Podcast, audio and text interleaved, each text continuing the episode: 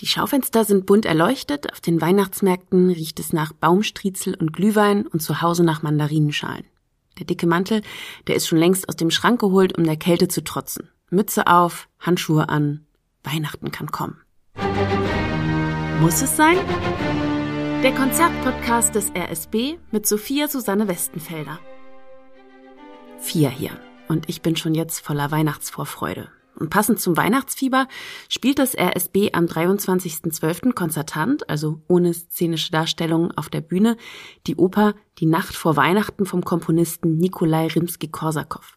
Wladimir Jurowski dirigiert diese vier Akte lange Klangwolke aus weihnachtlich glitzernder und farbenreicher Musik und Vorfreude ist hier dringend erlaubt.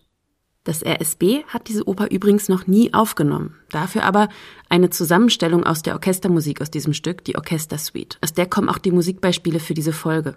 Beim Konzert ist dann selbstverständlich viel mehr Gesang dabei. Aber knipsen wir jetzt erstmal den musikalischen Hintergrund an, damit es hier ein bisschen weihnachtlich wird.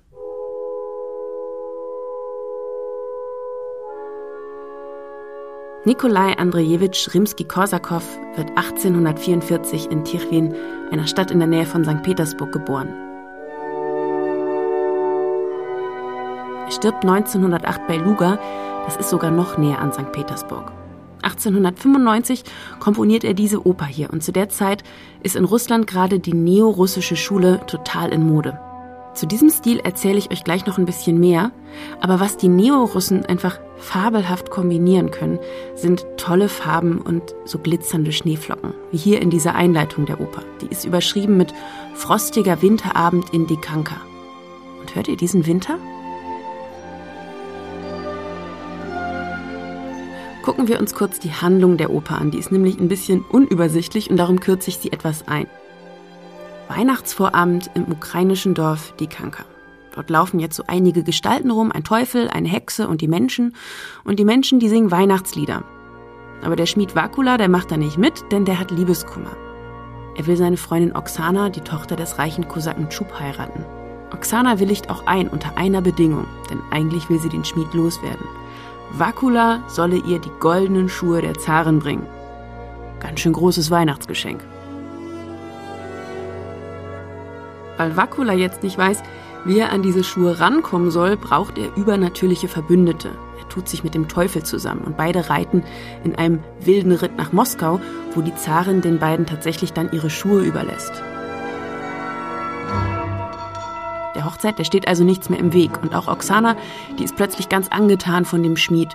Und hört ihr hier schon diese huschenden, übernatürlichen Märchenwesen?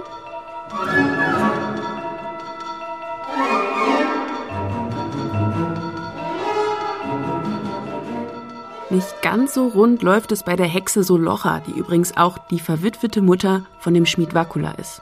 Die Solocha, die hat am Anfang bereits versucht, die Beziehung zwischen ihrem Sohn und Oksana um jeden Preis zu verhindern. Sie hat sogar den Mond geklaut und für einen dichten Schneesturm gesorgt. Vergebens. Und diese Solocha, die hat jetzt ein Auge auf Oksanas Vater, den Kosaken Tschub, geworfen. Das Problem ist jetzt nur, dass aufliegt, dass Solocha sich nicht nur mit Schub vergnügt, sondern auch mit anderen wichtigen Personen des Dorfes.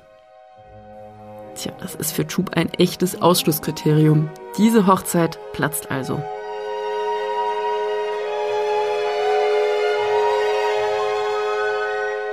Dann erscheinen in der Oper noch zwei Gottheiten, Koljadar und der Frühlingsgott Ofsen.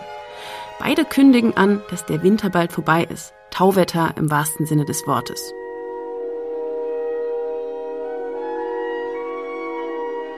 Und ja, das klingt hier kurz ganz schön nach der Titelmelodie von Game of Thrones. Warum das so ist? Wahrscheinlich will die Musik von Game of Thrones so klingen, als sei sie ein altes Volkslied. Und das will Rimsky-Korsakow oft auch. Warum das so ist, das erzähle ich gleich. Was ich an diesem Stück so wahnsinnig mag, ist diese weihnachtliche Stimmung, die es verbreitet. Wie schön bei Rimsky-Korsakow der Schnee glitzern kann, das haben wir ja eben schon gehört. Dass das so klingt, hat natürlich auch seinen Grund. Rimsky-Korsakow war nämlich Mitglied einer wichtigen Komponistengruppe, dem mächtigen Häuflein oder auch den Kutschkisten. Und diese Gruppe, die hatte eine ganz besondere Mission.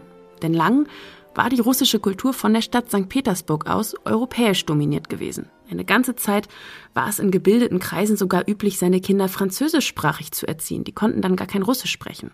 Dieser europäische Geist, der wehte auch im Konservatorium, also in der Musikhochschule von St. Petersburg. Und das war den Kutschkisten ein echter Dorn im Auge.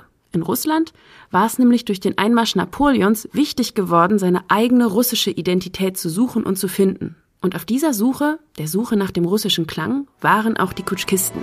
Und was fanden sie? Alte Tänze zum Beispiel, wie hier.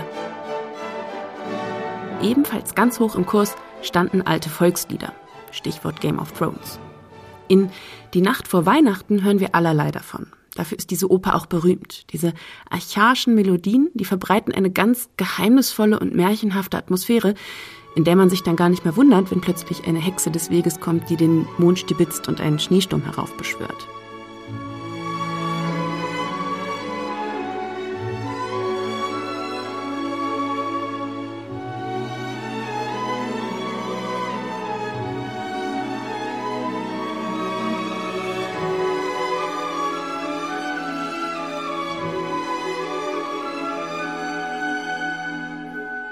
Diese Melodien passen übrigens auch toll zum Text der Oper.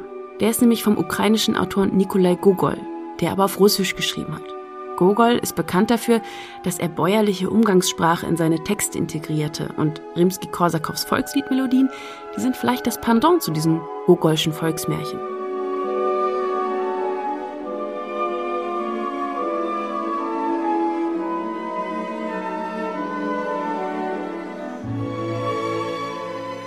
Übrigens, diese Volksliedmelodien haben oft einen authentischen Ursprung. Ein paar Jahre vor dieser Oper wurde nämlich ein Buch mit gesammelten alten Original-Volksliedern herausgebracht. Da haben sich die Kutschkisten natürlich ganz entzückt die Hände gerieben. Aber zurück zur Musik von Die Nacht vor Weihnachten.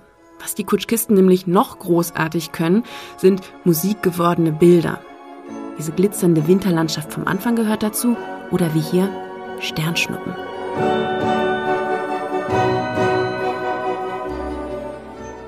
Dieser Sternregen hier, der klingt für mich wie eine wilde Schlittenfahrt mit diesen typischen Glockenklängen im Hintergrund. Apropos Glockenklänge. Auch die gibt es bei den Kutschkisten oft und natürlich werdet ihr die auch beim Konzert hören können.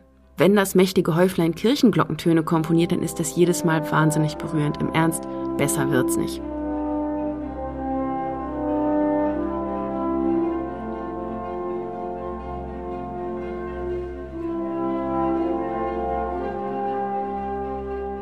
Ein Zitat von Rimsky-Korsakow, das so ein bisschen zeigt, wie gern die Kutschkisten Glockenklänge komponiert haben, ist übrigens schon wieder Glockenklang.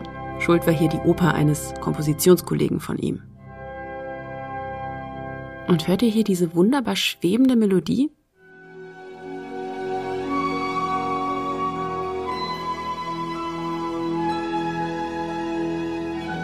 Magisch, oder?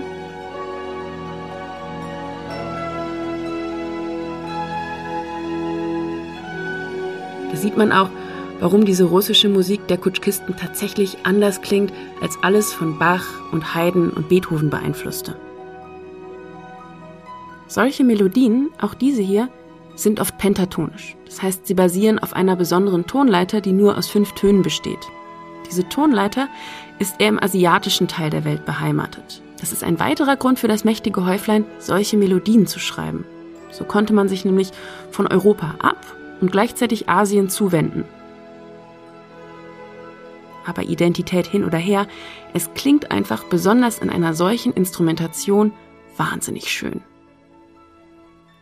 Ein Regisseur, der das Stück mal als Opernproduktion erarbeitet hat, sagt übrigens zu dem Inhalt, dass es in der Oper auch darum geht, wie scheinbare Feinde, der Teufel und der Schmied Wakula zum Beispiel, auch Freunde werden können. Vielleicht sind das schöne Schlussworte. Denn wenn wir an jenes ukrainische Dorf denken und an das mächtige Häuflein und seinen Traum von einer nationalistischen russischen Musik, dann kommen einem vielleicht hoffnungsvolle Gedanken, dass der Krieg, der gerade auch in diesem Dorf die Kanka, in dem die Handlung dieser Oper spielt, wütet, möglichst bald ein Ende hat. In diesem Sinne wünsche ich euch ein besinnliches Konzert mit diesen selten gespielten, wunderschönen und winterlichen Klängen und natürlich frohe Weihnachten.